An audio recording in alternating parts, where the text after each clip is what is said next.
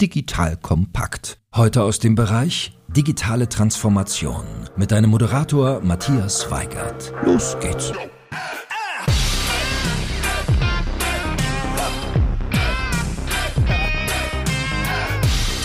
Hallo und herzlich willkommen zu einem neuen People First Podcast von Digital Kompakt. Mein Name ist Matthias Weigert und ich bin Geschäftsführer der Unternehmerschmiede. Die Unternehmerschmiede unterstützt Unternehmen dabei, digitale Innovationen erfolgreich umzusetzen, indem wir die richtigen Teams gewinnen und schmieden. Das heißt vor allem erfolgreich machen.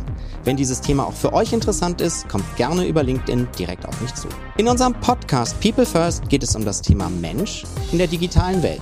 Heute spreche ich wieder über ein spannendes Thema, das aktuell viel Aufmerksamkeit bekommt. Viele Unternehmen suchen nach Möglichkeiten, neben dem Kerngeschäft neue, innovative, teilweise digitale Produkt-Marktkombinationen zu finden, um auch zukünftig attraktiv aufgestellt zu sein. Dabei kooperieren sie auch mit sogenannten Corporate Venture Bildern, um deren Expertise zu nutzen, die traditionelle Unternehmen nicht an Bord haben. Genau über dieses Thema möchte ich heute mehr erfahren. Nach dieser Folge weißt du, wie traditionelle Unternehmen erfolgreich Startup-Geschäftsmodelle aufbauen, wie der Entstehungsweg eines erfolgreichen Ventures aussieht, welche Kompetenzen im Team benötigt werden und wie die Teams zusammenarbeiten, um nachhaltig erfolgreich zu sein. Zu Gast im Podcast heute ist Julia Kupke. Julia ist Chief Growth Officer bei Striber. Julia war davor unter anderem auch selber Gründerin und bringt viel Startup-Erfahrung mit. Heute baut sie mit ihrem Team Ventures auf und findet gleichzeitig für den Corporate Venture Builder Striber immer wieder auch neue Geschäftsmodelle. Herzlich willkommen, Julia. Vielen Dank für die Einladung. Julia, ich fange immer so ein bisschen an, dass ich meine Gäste bitte, einfach sich kurz vorzustellen. So, was sind die Lebenslampen? Ich formuliere immer so ein bisschen, was hat dich zu dem gemacht, was du heute bist? Wenn ich da ganz früh anfangen darf, so Schulzeit und, und Studium, würde ich sagen, das war eine andere Person. Ich war alles andere als eine leidenschaftliche Unternehmerin. Es war eher so Schule beenden, Studium muss halt gemacht werden irgendwo in der Nähe von der Heimat. Und dann hatte ich das Glück, zufällig Geld gebraucht zu haben und in einem kleinen Startup einen Nebenjob zu haben als Werkstudent Student und habe gemerkt, das macht Spaß.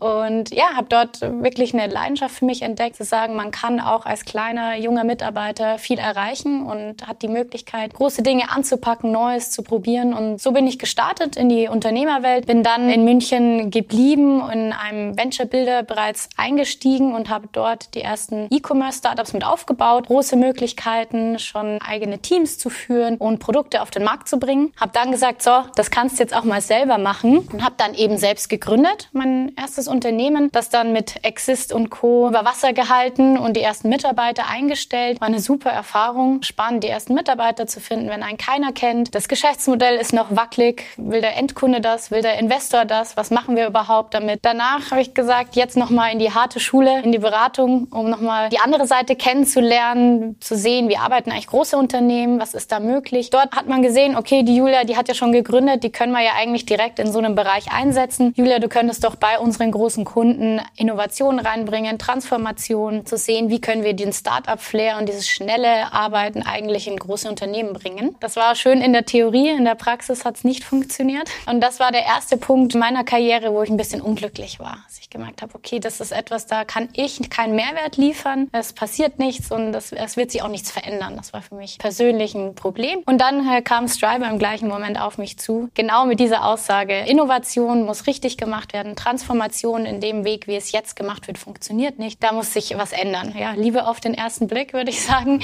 Und bin dann eben bei, bei Alex und Jan mit eingestiegen bei Striber und da jetzt seit drei Jahren tätig. Jetzt gibt's ja immer so tolle Titel in Unternehmen. Jetzt habe ich verstanden, Chief Growth Officer. Was macht ein Chief Growth Officer? Das stimmt, so ein bisschen ein modernerer Name. Bei uns sind Titel erstmal noch nichts wert. Äh, trotzdem hat man natürlich einen Titel. Bei mir teilt sich das in mehrere Bereiche auf. Zum einen Chief Growth Officer, wie der Name sagt, bin ich für das Growth Team verantwortlich. Ein Teil des Gründerteams, das bei den Kunden tätig ist. Eben wenn wir ein Startup aufbauen, ist ein Growth Marketeer an Bord. Das heißt, mein Team besteht aus mehreren Leuten, Leuten, die jeweils auf einem Projekt tätig sind. Werbung. Aufgepasst! Das Jahr 2024 ist schon voll im Gange und jetzt heißt es neue B2B-Leads gewinnen. Du möchtest deine Sales Pipeline so schnell wie möglich voll haben und deshalb empfehlen wir dir an dieser Stelle unseren Partner SalesViewer. Wer nicht weiß, was SalesViewer macht, hier eine kurze Erklärung. SalesViewer entschlüsselt Unternehmen, die deine Webseite besuchen und zeigt diese in Klarnamen an. Du siehst also ganz genau, wer eure Webseite besucht und wofür sich diese potenziellen Kundinnen interessieren. Und damit hast du ja wirklich ein mächtiges Werkzeug in den Händen, weil du diese Unternehmen dann zielgenau ansprechen und einfach zu neuen Kundinnen machen kannst. Dein Marketing und Vertrieb werden das für die B2B-Lead-Generierung feiern, sage ich dir. Und du bist damit auch in guter Gesellschaft, denn Marktführer wie Stepstone, Jochen Schweizer, Sport5 oder Avato Systems setzen bereits auf SalesViewer und generieren damit täglich neue B2B-Leads. Wie so eine Registerkasse eigentlich, wo es immer klingelt, wenn du wieder eine neue Brand identifiziert hast, die sich für dich interessiert und die du jetzt einfach pflücken kannst. Daher, wenn das für dich interessant ist, dann teste SalesViewer doch einfach mal kostenlos. Alles, was du dafür wissen möchtest, findest du unter folgender Weiterleitung: digitalkompakt.de slash salesviewer. Und wie immer verlinke ich dir es auch auf unserer Sponsorenseite unter digitalkompakt.de slash Sponsoren. Das war's mit dem Werbespot. Neben dem Growth Team habe ich die Verantwortung für Marketing und PR innerhalb von Striber. Auch unsere Brand muss natürlich nach außen getragen werden und bei der richtigen Zielgruppe platziert werden. Die klassische Marketingarbeit. Und neben diesen beiden Bereichen zählt bei uns auch zu Growth das Team. Und deswegen bin ich auch für unser People-Bereich verantwortlich, wie wir unsere Mitarbeiter fördern, weiterentwickeln können und diese ganzen Strukturen bei uns aufsetzen. Spannend. Und auf das Thema Growth kommen wir ja später nochmal konkreter. Jetzt ist Striber schon groß, aber noch nicht ganz so bekannt vielleicht. Kannst du Striber einmal kurz vorstellen? Wer seid ihr? Was macht ihr? Dass wir da so, so einen Eindruck haben. Wir beschäftigen uns mit Unternehmen, um diese zukunftsfähig zu machen. Was heißt jetzt zukunftsfähig? Unternehmen haben das Ziel, weiter zu wachsen und das eben auch außerhalb ihres Kerngeschäfts mit neuen Geschäftsmodellen. Und diese Geschäftsmodelle sollten auch nachhaltig sein und eben nachhaltig eigenen relevanten Wachstum und Umsatz generieren. Und das ist unsere Aufgabe, den Unternehmen dabei zu helfen, von der Strategie bis zur Umsetzung. Und wer sind jetzt diese Unternehmen? Natürlich sind das größere Unternehmen. Das ist ja natürlich ein langfristiges Investment. In der Regel sind das Unternehmen, die auch langfristig in die Zukunft schauen und planen und nicht, was ist die Gewinnausschüttung im nächsten Jahr, sondern wie sieht das in 5, 10, 15 Jahren aus. Oftmals dann auch familiengeführte Unternehmen, die natürlich ein langfristiges Ziel verfolgen.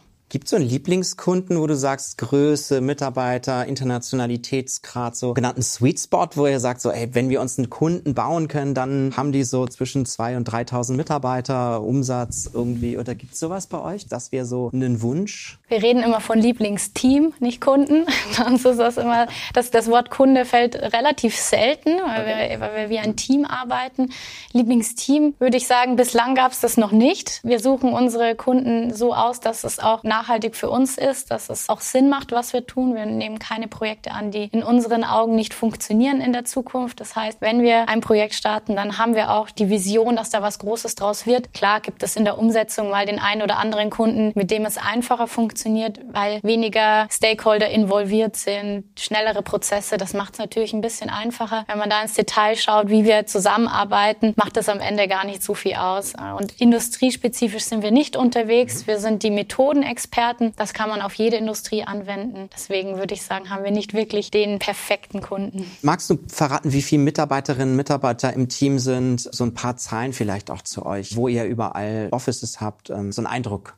Wir sind in vier Offices jetzt, auch in vier Ländern. Macht es manchmal ein bisschen kompliziert, aber auch spannend. Wir sind in London, Kiew, Zürich und in München haben jetzt knapp 100 Mitarbeiter, alle in-house. Wir machen alles wirklich selber, auch bei dem Kunden vor Ort, keine Freelancer oder Agenturen dazu geschaltet. Und vielleicht als Randnotiz, wir haben, ich glaube, knapp 25 Nationalitäten auf die 100 Mitarbeiter. Das macht es auch nochmal super spannend und interessant und vielseitig. Wie kommuniziert ihr? Ist Englisch eure Sprache dann mit so vielen Nationalitäten oder mischt ihr irgendwie so, wie es gerade kommt? Die Sprache im Unternehmen ist natürlich Englisch über alle Offices hinweg. Wir haben natürlich auch einen äh, deutschsprachigen deutschsprachigen Teil. Dadurch, dass wir viele deutsche Kunden haben, muss gerade das Growth- oder Marketing-Team im Deutschen fit sein. Aber ansonsten ist alles auf Englisch. Super. Vielleicht noch so abschließend frage ich ja gerne meine Kundinnen und Kunden meine, diesen Purpose-Gedanken so ein bisschen. Ich mag das zu verstehen. Aus welchem Grund gibt es euch, wie unterscheidet es? gibt ja auch die eine oder andere Agentur neben euch, die ja auch sehr ähnliches macht. Aber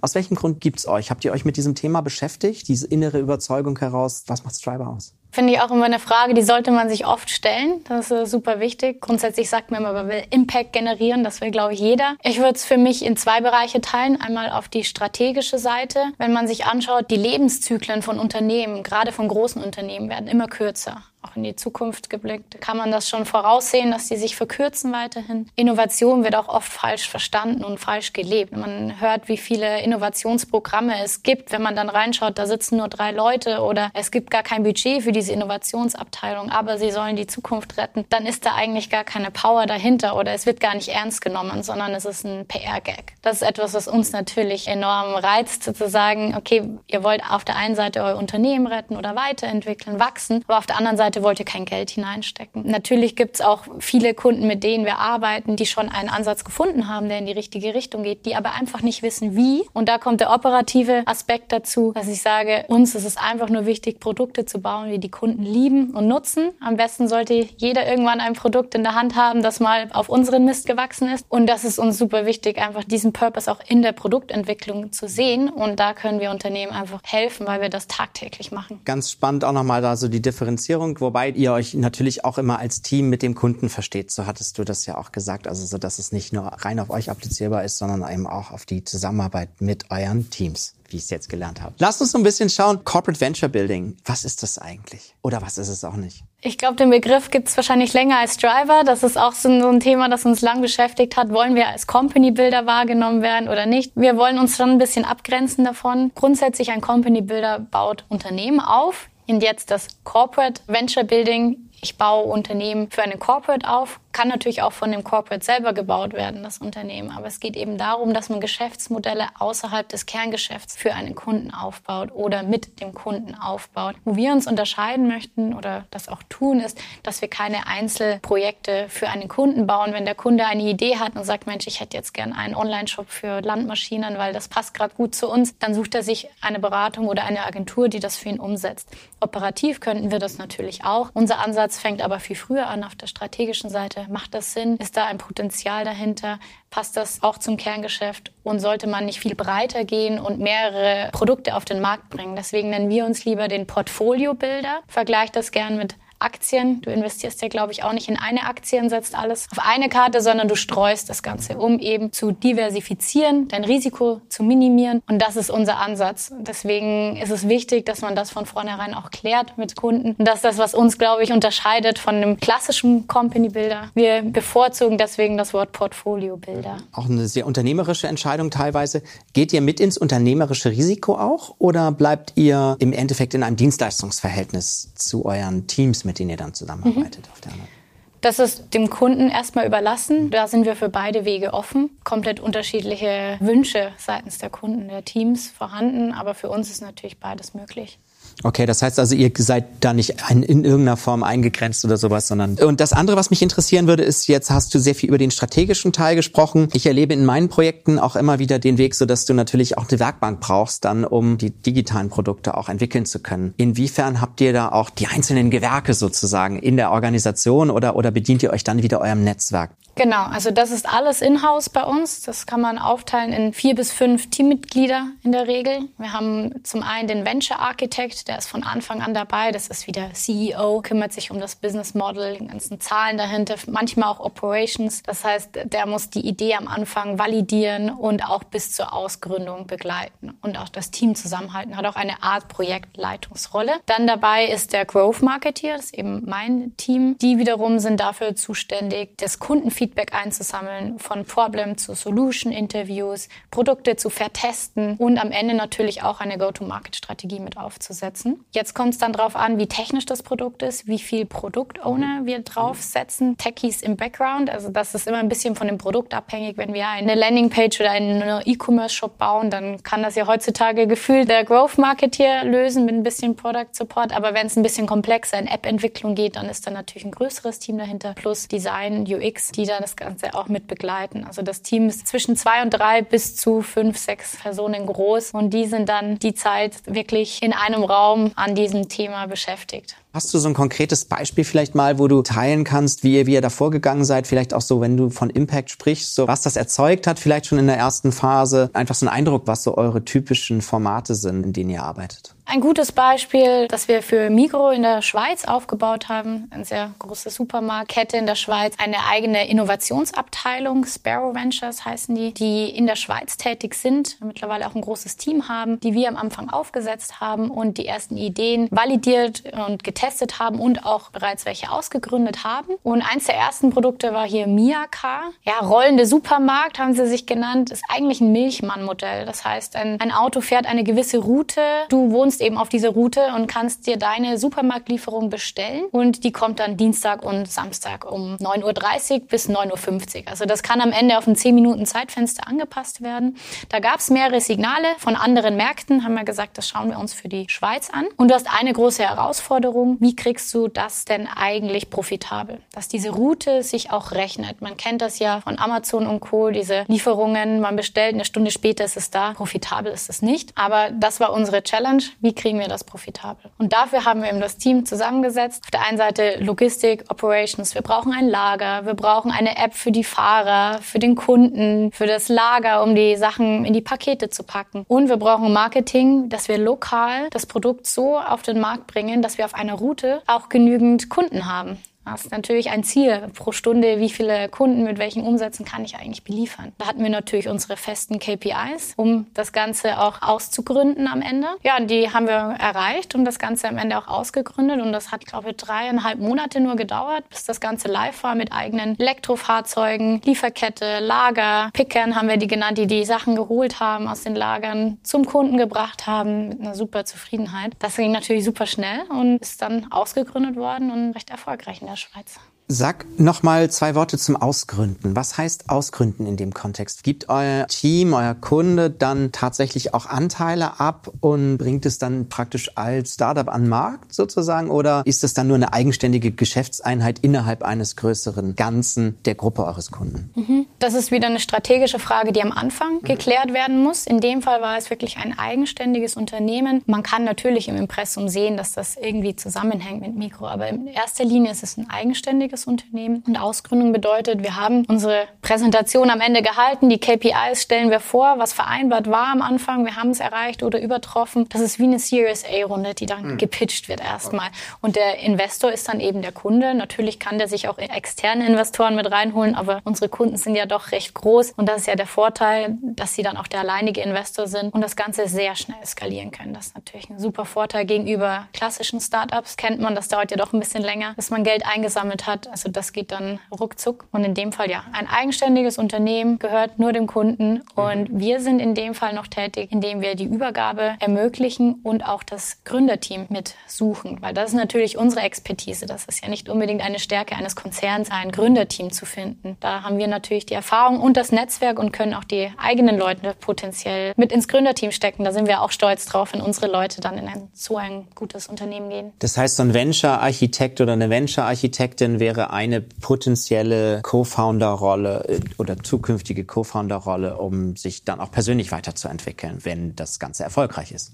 Richtig, also alle Teammitglieder können das machen. Wir hatten schon mehrere Fälle. Das ist ein super, super Vorteil. dass die Person kennt das Produkt in- und auswendig und für die Kunden natürlich auch toll. Wir kennen es alle, Hiring ist super schwierig und da haben wir einfach einen großen Vorteil, dass wir schon die richtigen Leute mitbringen. Die müssen dennoch durch einen Bewerbungsprozess, also man muss auch da sich nochmal qualifizieren, aber die Chancen stehen natürlich gut. Jetzt hast du von der Series A gesprochen und dieser Ausgründung. Davor sind ja sicherlich auch noch einzelne Phasen. Also wir kennen das, glaube ich, auch unter so einem Stage-Gate-Prozess vermutlich, wo man so verschiedene Gates dann durchläuft. Habt ihr auch so einen Prozess, wo ihr dann wirklich in Runden, jetzt habe ich verstanden, ihr seid relativ schnell mit drei Monaten, aber dennoch braucht es ja auch immer wieder an einer gewissen Stelle entweder Ressourcen aus der Kernorganisation oder ein frisches Geld, im Zweifel sogar beides. Wie sieht so ein Prozess aus? Grundsätzlich haben wir drei große Phasen, mhm. die fangen aber viel früher an. In der Strategiephase, das ist die wichtigste Phase in unserem Prozess. Die dauert vielleicht nicht so lange, aber die ist entscheidend für alles, was danach kommt. Und das ist eben solche Themen wie Governance. Wo ist dieses Unternehmen aufgehangen in einem Konzern? Wir kennen es, da gibt es sehr viele komplizierte Konstrukte innerhalb eines großen Unternehmens. Wo ist diese Innovationsabteilung aufgehangen? Wie werden Budgets verteilt? Welchen Stellenwert hat das? Was sind die Ziele? Da denkt man, das sind ja super einfache Fragen. Sind es meistens nicht. Allein wenn man fragt, was ist denn dein Ziel als Head of Innovation, sind viele Leute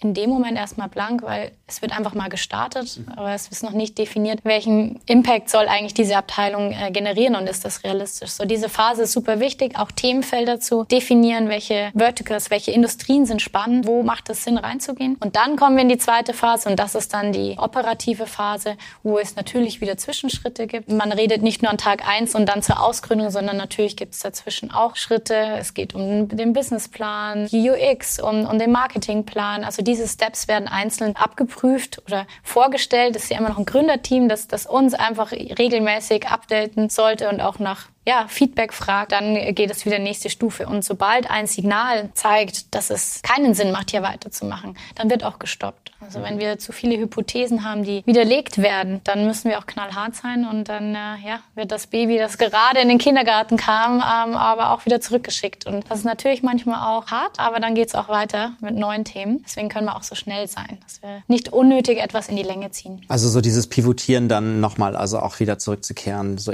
sehr, sehr Startup Startup-Methoden. Welche anderen Methoden setzt ihr ein? Habt ihr selber eine Kugel irgendwie, wo ihr sagt, so, da gibt's echt, echt coole Sachen, die wir selber auch mitentwickelt haben, die vielleicht andere gar nicht so haben? Allein wenn man sich anschaut, wie viele Leute wir haben und wir bauen tagtäglich Startups, kann man sich vorstellen, da lernt man natürlich so einiges und wird auch schneller und alles ist schon normal, was für andere Unternehmen das erste Mal ist, sowas zu bauen. Also das merkt man natürlich, die Routine kommt da mit rein. Wir haben unsere Methodiken, wir machen alles hypothesenbasiert, das heißt, wir haben einen Hypothesenlog, womit wir sehr strukturiert arbeiten können, um eben nicht persönliche Vorlieben oder emotionale Vorlieben hier einfließen zu lassen. Ach, das ist ein cooles Produkt oder das ist ein uncooles Produkt, das funktioniert eh nicht. Das ist super wichtig. Wie wir so schnell sein können, ist, dass wir super viel und super oft oft Feedback von Kunden einholen, bevor wir überhaupt ein Produkt haben. Und da ist ein gutes Beispiel Smoke-Tests. Nutzen wir, bevor wir überhaupt ein Produkt haben, weil hiermit können wir A-B-Tests zum Beispiel fahren, indem wir ein, sagen wir mal, wir bauen gerade einen E-Commerce-Shop für ein bestimmtes Produkt und wir wissen aber noch nicht, ist es eher Produkt A oder Produkt B? Ist die Zielgruppe eher männlich oder weiblich? Ist der Preis eher tief oder hoch? Ist es ein Abo oder ein Single-Produkt? Also all diese Fragen, die aufkommen, können wir dadurch vertesten, dass wir Smoke-Tests bauen, indem wir eine Landingpage bauen mit dem Produkt, das aber noch nicht existiert, um dann herauszufinden, in welche Richtung geht's denn. Und dann können wir das Produkt, das wir parallel bauen, auch iterieren lassen, in die richtige Richtung gehen und nicht drei Monate warten, bis das Produkt dann am Markt ist und dann sind wir verwundert, warum klickt denn jetzt keiner. Das ist für uns super, super hilfreich. Und ihr geht aber auch, so habe ich es verstanden, auch raus, wenn es dann eine B2C-Lösung ist, vertestet Hypothesen direkt auch mit potenziellen Kundinnen oder Kunden eurer Kundinnen oder Kunden eurer Teams, mit denen ihr zusammenarbeitet. Das heißt, ihr geht dann auch mit ins Feuer. Genau, also wir machen qualitative und quantitative Interviews und qualitativ am liebsten mit Fokusgruppen. Mhm. Dann lädst du die eben alle ein oder sammelst die auf der Straße ein, lässt die das Produkt testen oder fragst die erstmal nach ihrem Problem. Es ist auch wichtig zu unterscheiden, Problem und, und Lösungsgespräche zu führen. Problemgespräch hat nichts damit zu tun, was ist denn das Produkt, das wir schon im Kopf haben, sondern wirklich zuzuhören. Was ist das Problem beim Kunden? Wenn wir dann eine Lösung haben, dann führen wir Lösungsgespräche, auch wieder in solchen kleinen Gruppen, um zu sehen, wie reagieren die. Kannst du schöne Mockups machen, vertesten, wo klicken die, was interessiert die denn eigentlich, was löst das Problem, was vielleicht nicht. Das ist ja so eine Gründerkrankheit, man weiß alles besser und ich bin ja der Kunde, das funktioniert nicht. Also wir haben da keine Meinung und ist auch nicht so, dass wir nur innerhalb der Firma dann Umfragen machen, sondern wirklich wirklich rausgehen. Ihr nennt ja sogar eure Kundinnen und Kundenteam. Das impliziert ja schon so eine ganz enge Zusammenarbeit. Wie funktioniert das im täglichen? Die warten ja jetzt nicht auf euch, die anderen Teammitglieder sozusagen, sondern die wollen ja auch was Neues bauen. Auf der einen Seite haben aber auch noch in ihren aktuellen Tätigkeiten ja auch noch Themen. Wie arbeitet ihr da so mit den Teams zusammen? Grundsätzlich ist wichtig zu verstehen, wir arbeiten nicht mit Teammitgliedern, die noch einen anderen Beruf innerhalb des Konzerns haben, sondern das ist eine losgelöste Abteilung. Mhm. Es kann natürlich sein, dass jemand aus dem Kerngeschäft rüberwechselt, weil die Person gut dazu passt zu dieser Innovationsabteilung. Es ist nicht so, dass die noch Parallelaufgaben haben. Das kann ich auch nicht empfehlen, habe ich in der Beratung erlebt. Dann hat man noch 10 Prozent Zeit. Ich glaube, kein Gründer kann mit 10 Prozent seiner Arbeitszeit in drei Monaten ein Startup aufbauen. Das heißt, die sind vollkommen committed zu dem Thema.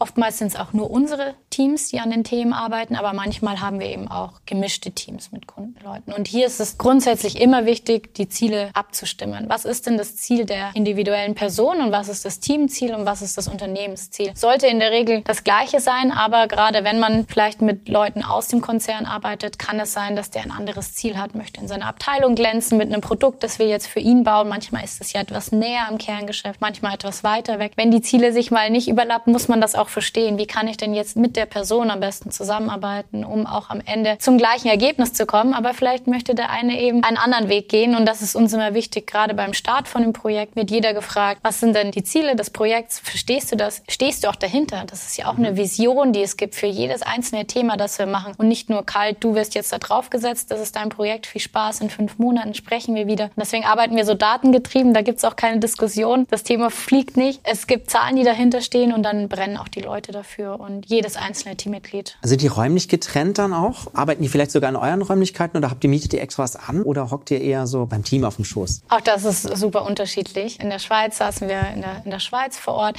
Unsere Teams sitzen teilweise getrennt, teilweise zusammen. Wir sind es gewohnt, remote zu arbeiten. Das funktioniert wunderbar. Trotzdem gibt es dann Wochen, wo wir einfach mal alle uns zusammen einsperren wollen, weil dann wirklich sagt, okay, jetzt machen wir einen Design Sprint die Woche, dann macht man das natürlich lieber vor Ort. Aber jetzt im letzten Jahr mit Corona hat es auch ein Jahr lang geklappt, das Ganze remote zu machen. Gibt sehr gute Möglichkeiten und die Leute sind geübt darin, Tools zu verwenden. Aber ich bin dennoch überzeugt, es ist besser, wenn man zusammensitzt. Also nochmal so ein bisschen zusammengefasst, Venture Building, Corporate Venture Building aus eurer Sicht, Bauen neuer Produktmarktkombinationen, insbesondere im Digitalumfeld, mit innovativen Methoden, mit klassischen Startup-Methoden ja sogar. Sehr wichtig, dass ihr eben auch in eurer Organisation eine komplette Lieferfähigkeit habt sozusagen, wenn ich das mal so ein bisschen technisch sagen darf, dass ihr also die Leute auch selber irgendwo in euren Reihen habt, auch die mit ausbildet. Darauf kommen wir jetzt gleich nämlich, was das auf der, auf der Menschseite bedeutet und was ich an eurem Modell sehr, sehr spannend finde, eben auch so diesen vermutlich Venture Capital Ansatz, die sagen so, ich brauche eigentlich 10, 15 Startups in meinem Portfolio. Ich setze nicht alles auf eins, sondern so ein bisschen diesen, diesen Portfolio-Gedanken, deswegen auch Portfolio-Bilder, weil eben doch mal zwei Ideen nicht funktionieren können und dafür eine andere total erfolgreich ist. Was mich natürlich interessieren würde, ist, das ist sehr nah auch ja an dem Startup-Umfeld. Du hast selber im Startup gearbeitet, kennst also so ein bisschen das Gefühl, das ist jetzt mein Baby, nicht nur von der Einkommensseite, sondern auch von der Entwicklung des Wertes. Wie schafft ihr es, diesen Spirit, diesen Gründerspirit zu übertragen auf die Teams? Ich muss ja eine andere Motivation schaffen, dass die Leute richtig brennen und, und mit Leidenschaft an den Themen arbeiten. So, wie schaffst du das? Wie, wie schaffst du da auch so deine Erfahrung vielleicht zu übertragen, die du so gesammelt hast? Stell mir das nicht einfach vor.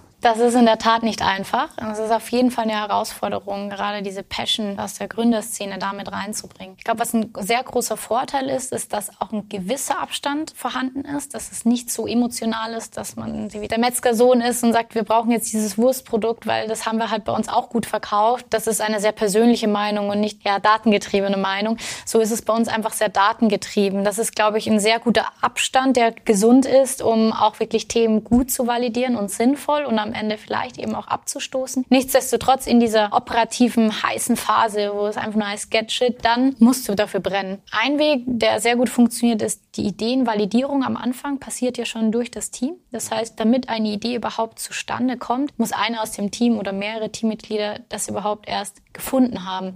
Das heißt, die kommen ja schon auf uns zu. Wir haben hier die, die Idee anhand der Daten gefunden und die pitchen das ja schon in der ersten Runde. Und dann hast du die ja eigentlich schon eingeholt. Sie ownen das Thema und wollen das ja auch weitertreiben zur nächsten Stage und arbeiten daran und wollen das wieder belegen. Passt das? Können wir so weitermachen? Also da ist dann schon diese Gruppendynamik vorhanden. Es kann natürlich, wenn, wenn wir Glück haben oder Unglück, man kann es beides nennen, so weit kommen, dass ein Teammitglied recht früh schon entscheidet, Mensch, wenn das funktioniert, möchte ich da auch mit rausgehen. Dann brennen die natürlich noch mal mehr dafür. Das bringt die Teamdynamik natürlich nochmal auf ein anderes Level, aber auch generell in, in, der alltäglichen Zusammenarbeit. Wir sind wirklich nur strategischer Partner auf C-Level-Ebene. Wir sagen denen nicht, das Logo machst du lieber grün oder jetzt probiert doch mal den Channel oder mach doch mal so eine Landingpage. Am Ende müssen die Teams entscheiden, was sie machen, wie sie es machen und am Ende dafür gerade stehen. Und ich glaube, das bringt einen enormen Vibe in, in das Team hinein, dass sie wirklich verantwortlich sind dafür und uns zeigen, was möglich ist und nicht wir ihnen sagen, was zu tun ist. Und das ein sehr dünner Grad zwischen Freiraum und Methodik, die wir dennoch brauchen und ja auch als Hebel nutzen, um so schnell zu sein. Und wenn du jetzt nochmal auch bei euch in die Organisation schaust, kann ich mir vorstellen, dass auch das schwierig ist, auf der einen Seite so diesen Gründerinnen, Gründerspirit immer wieder auch zu versprühen in den Projekten, die ihr startet, aber auf der anderen Seite ja auch nicht wirklich das als eigenes Startup sozusagen zu fühlen im Sinne von, dass es jetzt meins sozusagen als auch als Eigentümerin oder Eigentümer, auch wenn ich nur einen kleinen Teil davon habe, aber wie schafft ihr das auch innerhalb eurer Organisation mhm. bei Striber, diese Menschen zu finden, die dann auch das mit Leidenschaft und, und Passion umsetzen? Ja, ich vergleiche es immer gerne mit einem Kind, äh, das man nach dem Kindergarten abgeben muss. Danach ist es weg.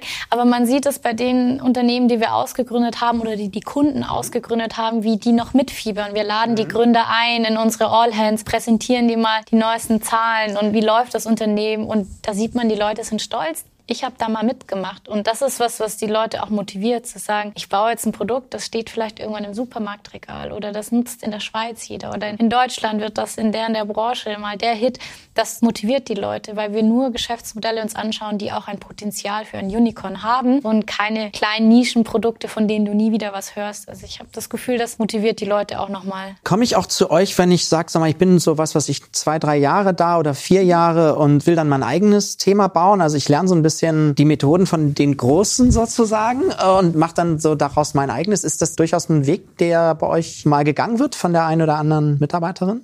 Auf jeden Fall. Also klar, als Geschäftsführung möchte man die Leute immer halten, solange es geht, wenn es Sinn macht. Aber ich kann es nur jedem empfehlen. Schneller kann man es nicht lernen und die Fehler schon von anderen sehen und Learnings ziehen. Man sitzt ja auch nicht nur in seinem Team, sondern man sieht, was die anderen Teams machen. Du kannst in ein, zwei Jahren fünf bis zehn verschiedene Geschäftsmodelle angesehen haben und vertestet haben. Eine super Chance, bevor man dann selber gründet. Also auf jeden Fall ist eine kleine Schule oder Werkstatt für das ganze Unternehmertum. Super. Also auch da nochmal so ein bisschen auch Community Building. Die sind natürlich dann auch in eurer erweiterten Community, gerade wenn es dann darum geht, auch nochmal irgendwo Expertise vermutlich einzuholen.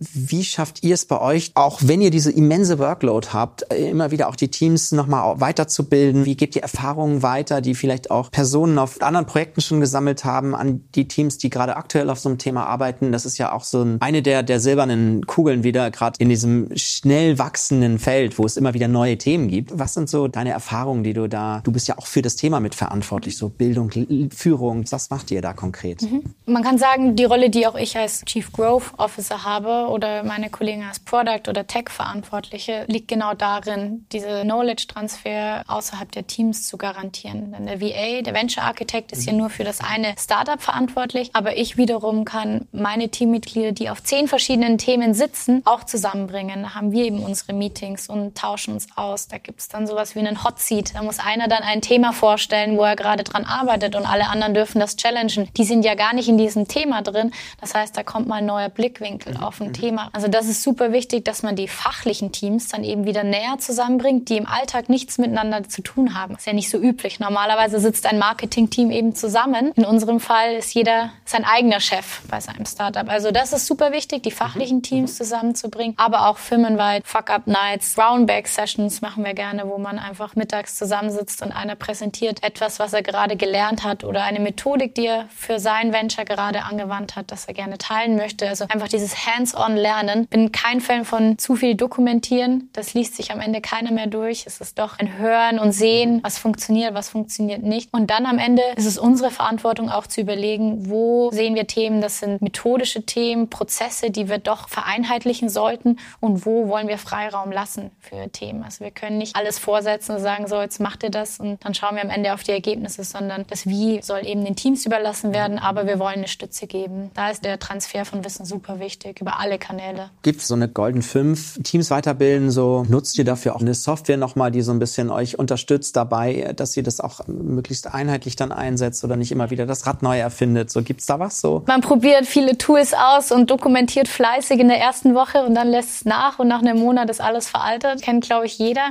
Wir haben jetzt den Schritt gewagt, tatsächlich gewechselt zu Notion. Bin ein super Fan davon, weil alles sehr datenbasiert aufgebaut ist auf Datenbankenlogiken. Dadurch kann es in der Regel nicht veralten erhalten. Da sind unsere Informationen über Mitarbeiter und Projekte zusammengeführt. Dann kannst du auch dahinter die ganzen Learnings und Wissenstransfere legen und eben nicht eine hundertste Seite auf einem anderen Wiki, die nie jemand wieder finden wird. Also das ist super wichtig, diese Team und, und Wissen und Projektarbeit und Austausch, Taskmanagement einfach möglichst nah aneinander zu bringen, dass es auch genutzt wird. Und es gibt für alles gute Tools, aber wenn ich fünf oder sechs verschiedene Tools habe, werde ich nicht alles jeden Tag öffnen und, und wirklich mir zu Herzen nehmen. Das ist super wichtig. Wie vorhin gesagt, ich finde es wichtig, nicht zu viel zu dokumentieren. Wir nutzen viel Video, Live-Sessions, um die Zuhörer oder Zuschauer auch irgendwie am Leben zu halten und nicht wieder zehn Seiten in einem Dokument niederzuschreiben, finde ich enorm wichtig. Video finde ich ja persönlich auch spannend, weil es einfach bewegtes Bild nochmal mehr Emotionen auch festhält, so in der Dokumentation. Wie setzt ihr das ein? Das würde mich natürlich direkt interessieren. Habt ihr einen eigenen YouTube-Channel? Was macht ihr? YouTube-Channel nutzen wir noch nicht so. Also es ist wirklich sehr, sehr intern, aber wir wollen auch hier ein bisschen stärker nach außen auftreten. Wir hatten jetzt vor kurzem erst ein Event gemacht mit Burda, wo wir ja über unsere Schultern schauen lassen haben. Da konnte man zuschauen in einem Video, wie funktioniert das eigentlich? Wie macht man einen Smoke-Test? Wie mache ich einen Mock-up? Wie baue ich das denn eigentlich? Und auch da haben wir Videos von den Teammitgliedern machen lassen, die einfach mehr erklären, was ist ein Smoke-Test in einer Minute oder was mache ich als UX-Designer eigentlich auf einem Projekt. Das ist erstmal banal für unsere Teammitglieder, aber für die Außenwelt doch irgendwie noch ein bisschen fremder. Und das hilft denen enorm, um ein bisschen eine Nähe zu bekommen zu dem Thema. Und das kann man zu jedem Thema machen, diese Fragen stellen, das einfach in einem kurzen Video aufnehmen. Da muss man sich auch keine Gedanken machen, habe ich das gut geschrieben, passt das Format, jetzt brauche ich noch ein Design-Element dahinter. Das dauert dann wieder Wochen. Aber wenn ich mein Teammitglied schnell eine Frage stelle und das aufzeichne, hat er gar Toll. nicht drüber und, nachgedacht. Und ist das auch für andere zugänglich oder ist das jetzt erstmal nur für eure Organisation so ein erster Test? Vorrangig für die eigene Organisation, mhm. aber auch für Partner denkbar, die da einfach in dem Thema drin sind und dann auch die Hilfe gebrauchen können. Wir wollen jetzt nicht ein Blog werden, Influencer bei uns im Team haben, die das irgendwie weltweit scheren. Das ist, glaube ich, nicht unser Ziel, aber für die Zielgruppe und für unsere Mitarbeiter ist das relevant. Toll, also auch da nochmal neue Formate genutzt, um eben auch Wissen zu transportieren, aber auch zu halten. Nicht? Das ist ja auch ein ganz zentraler Aspekt. Jetzt gibt es aus meiner Sicht immer noch so zwei andere Punkte, auch wenn wir über Team sprechen. Das eine ist Kommunikation, das andere ist natürlich Führung, Leadership. Gibt es so Golden Hacks von dir zum Thema Kommunikation, gerade in so einer dezentralen Welt, in der ihr euch ja bewegt? Nicht nur die aktuelle Pandemiesituation angesprochen, die natürlich uns alle in eine ganz neue Situation gebracht hat, sondern aber auch so, wenn wir jetzt wieder zum Normalen zurückkehren, was immer es ist, wie kommuniziert ihr innerhalb der Organisation mit den ganzen Teams, die dann auch vielleicht woanders sind? Ich glaube, viele machen den Fehler, dass sie das vorgeben, dass man sagt, okay, unsere Kommunikation funktioniert so. Das ist so ein bisschen, wie man sagt, unsere Kultur ist so. Ich glaube, das kann keiner vorgeben, das entwickelt sich. Und so möchten wir, dass sich das in jedem Startup-Team auch entwickelt. Das heißt, ich übergebe es dem Team und frage das Team, wie wollt ihr kommunizieren? Und da gibt es am Anfang Diskussionen, machen wir ein Daily? Nein, ja, ah, ich stehe lieber später auf oder ich möchte das lieber so machen. Brauchen wir das Weekly in dem, dem Format? Wann machen wir unsere Retros, um Feedback zu bekommen? Und jedes Team ist anders zusammengesetzt und andere Charaktere. Wenn wir jetzt unsere Struktur einfach vorgeben, würde es bedeuten, dass eigentlich eigentlich jedes Unternehmen auf der Welt sollte die gleiche Kommunikationsstruktur haben. Und das ist einfach nicht so. Das heißt, unsere Teams übernehmen das. Gerade der Venture Architect, der da in die Leitung geht, ist da verantwortlich, dass es dann auch umgesetzt wird. Aber das Team muss sich finden. Vielleicht am Anfang ein Daily, später nicht mehr. Auf Unternehmensebene sind wir natürlich dann das Startup und müssen uns überlegen, was ist das richtige Format. Natürlich, die All Hands sind jetzt ein bisschen häufiger. Bei Remote möchte jeder öfter geupdatet werden, weil es gibt keine Kaffeeküche. Also da müssen wir uns natürlich anpassen. Brownback Sessions, in welchen Formaten machen wir das? das. Das ist aber auch etwas, was sich immer wieder anpasst und wir nicht sehr starr sind. Ich erlebe im Moment so ein bisschen diese Remote-Kommunikation, die ist extrem kopfgetrieben. So. Und ich finde immer, Kopf und Herz muss so ein bisschen zusammengehen. Und du hast es eben angesprochen, die Kaffeemaschine unten, die hilft uns ja auch so ein bisschen mal abseits der Piste zu sprechen, einfach nur mal ein bisschen privat zu quatschen oder mal einen Witz zu erzählen. Ich finde, das geht so durch die Remote-Sachen viel verloren. Habt ihr so Austausche auch, die so gar nicht das Fachliche, so den Kopf anstrengen, sondern eher emotionaler sind? Also wir haben einmal Coffee Break Rooms über Slack gemanagt. Da kann man einfach virtuell mit jemandem einen Kaffee trinken und wird zugelost. Finde ich super angenehm, weil man hat doch immer mit den gleichen Leuten zu tun und so kann man mal den Austausch mit anderen Mitarbeitern ermöglichen. Und ansonsten ist es unseren Managern überlassen, das zu fördern innerhalb der Teams. Tickt jedes Team anders. Ich habe auch verschiedene verschiedene Teams und das eine Team ist vielleicht lauter, das andere leiser, eher introvert, wollen vielleicht gar nicht jetzt jeden Abend ein Feierabendbier virtuell trinken und die anderen schreien vielleicht danach. Da muss man ja auch sehr sensibel sein und darauf eingehen können, was die eigentlich wollen. Und ja, da gibt's auch viele Möglichkeiten von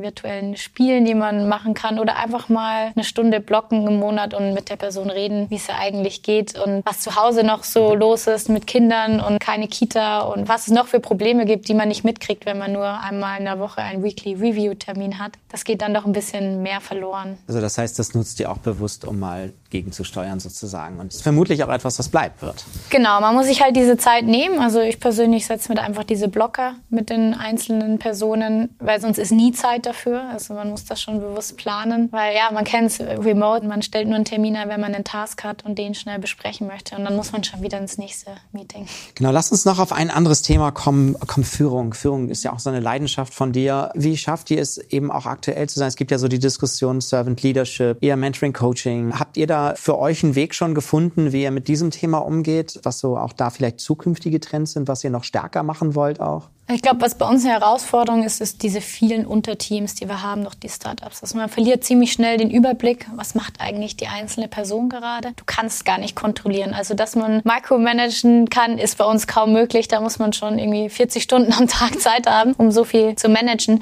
Deswegen ist es für mich persönlich oder auch für Striber wichtig, dass wir in Prinzipien denken statt in Prozessen oder in Regeln. Es Sag mal so ein Beispiel für ein Prinzip. Für ein Prinzip. Beispiel, das jeder kennt, das ist Reisekosten. Ja, so ein typisches Beispiel. Wie viel darf ich denn jetzt ausgeben, wenn ich jetzt schön nach Hamburg komme? Was, was darf ich denn fürs Hotel eigentlich ausgeben? Und fliege ich da oder fahre ich da jetzt mit dem Zug? Na klar kannst du sagen, die Grenze sind 225 Euro. Wirst du die Leute dahin bringen, dass sie was für 224 Euro buchen? Weil ich kann das meiste rausholen. Das habe ich nicht unternehmerisch gedacht. Wenn ich versuche oder es schaffe zu kommunizieren, denke wie ein Unternehmer. Was lohnt sich denn? Willst du da jetzt hinfahren und einen schönen Wellness-Tag haben oder geht es darum, einen guten Termin zu machen? Solltest du nur nah zur Location sein oder brauchst du einen guten Schlaf? was ist es denn und was musst du dafür ausgeben? Kommen die Leute selber drauf, was ist der richtige Preis? Und klar, dann kommt vielleicht einer mal über die 225 Euro. Aber ich glaube und bin überzeugt von bei unseren Mitarbeitern, dass die Masse dann wie ein Unternehmer denkt. Und das ist mir super wichtig, dass wir in diesen Prinzipien denken. Ein Gründer hat auch keine Regeln vorgesetzt bekommen und so sollen die Leute bei uns auch denken. Das kann man auf alle Bereiche ausweiten. Und einen großen Fehler, den man dann auch begeht, ist, wenn ein Fehler gemacht wird, passiert eben, dass jemand was zu teuer bucht, sofort einen Prozess dahinter zu schalten sagen, okay, das ist jetzt die neue Regel. Ja, dann findet man wieder eine Ausnahme, dann muss man wieder einen Prozess machen und am Ende hast du wieder zehn Seiten Prozess für ein simples Thema, wo der ja, Menschenverstand reichen würde, wenn man denn die richtigen Ziele hat. Deswegen unternehmerische Ziele haben. Nimmt mir auch die Arbeit als Manager,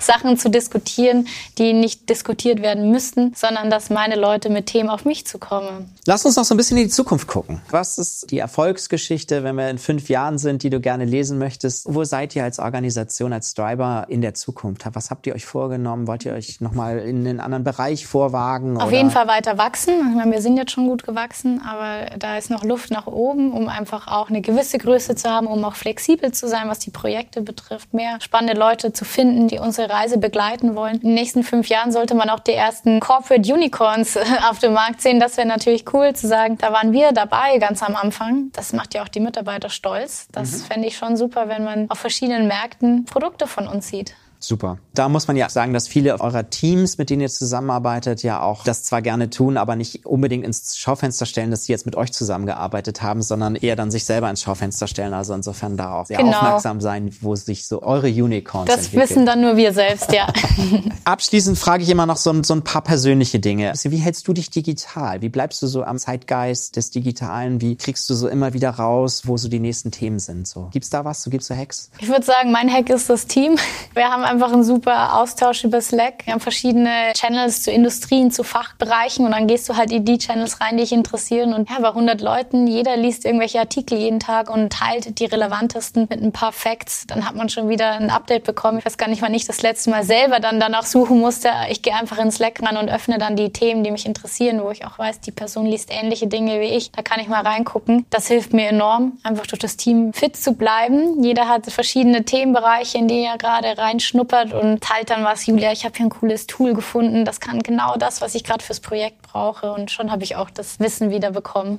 Okay, total nachvollziehbar, so wie du das auch beschreibst. Bist du eher so ein Typ, der ausprobiert oder guckst du dir eher Dinge an? Ah, ein bisschen beides, aber ich muss sagen, ich probiere schon gerne aus. Bin schon auch ein Fan von Strukturen und Prozessen, wo es Sinn macht. Probiere ich dann einfach im Privaten aus oder für mich selber. Mit Notion zum Beispiel so probiere ich es halt selber mal aus. Funktioniert das in der privaten Lebenssituation? Wie strukturiere ich meine Aufgaben? Funktioniert gut. Warum nicht auch für Striver? Mit vielen Themen einfach, dass ich selber im Kleinen probiere, auch mit meinem Team. Die sind auch oft die Versuchskaninchen. Manchmal mögen sie es, manchmal nicht. Und dann wird das eben ausgerollt aufs ganze Unternehmen. Also wir sind da auch bei uns wie ein MVP oder ein Smoke-Test und probieren Dinge super schnell aus, als dass wir da nur zugucken, wie es andere machen. Sehr schön. Und jetzt abschließend, wenn Einzelne noch mit dir in Kontakt treten möchten, der Hörerinnen oder Hörer, was ist so ein guter Weg? Wie können sie mit dir nochmal weitere Themen vertiefen? Am besten immer LinkedIn. Also sagen, das ist der einzige Channel, wo ich jeden Tag reinschaue. Man kriegt aber auch viele Nachrichten. Also entweder müssen die Nachrichten schon so sein, dass ich gerne mit der Person darüber spreche oder auch ein netter Hack.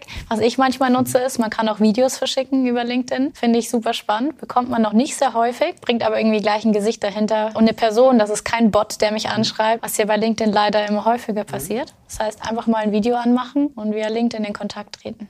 Sehr schön, Julia. Vielen, vielen Dank für die spannenden Eindrücke in Striber und in eure Welt. Sehr, sehr interessant. Also vielen Dank für deine Zeit. Gerne, hat mich gefreut.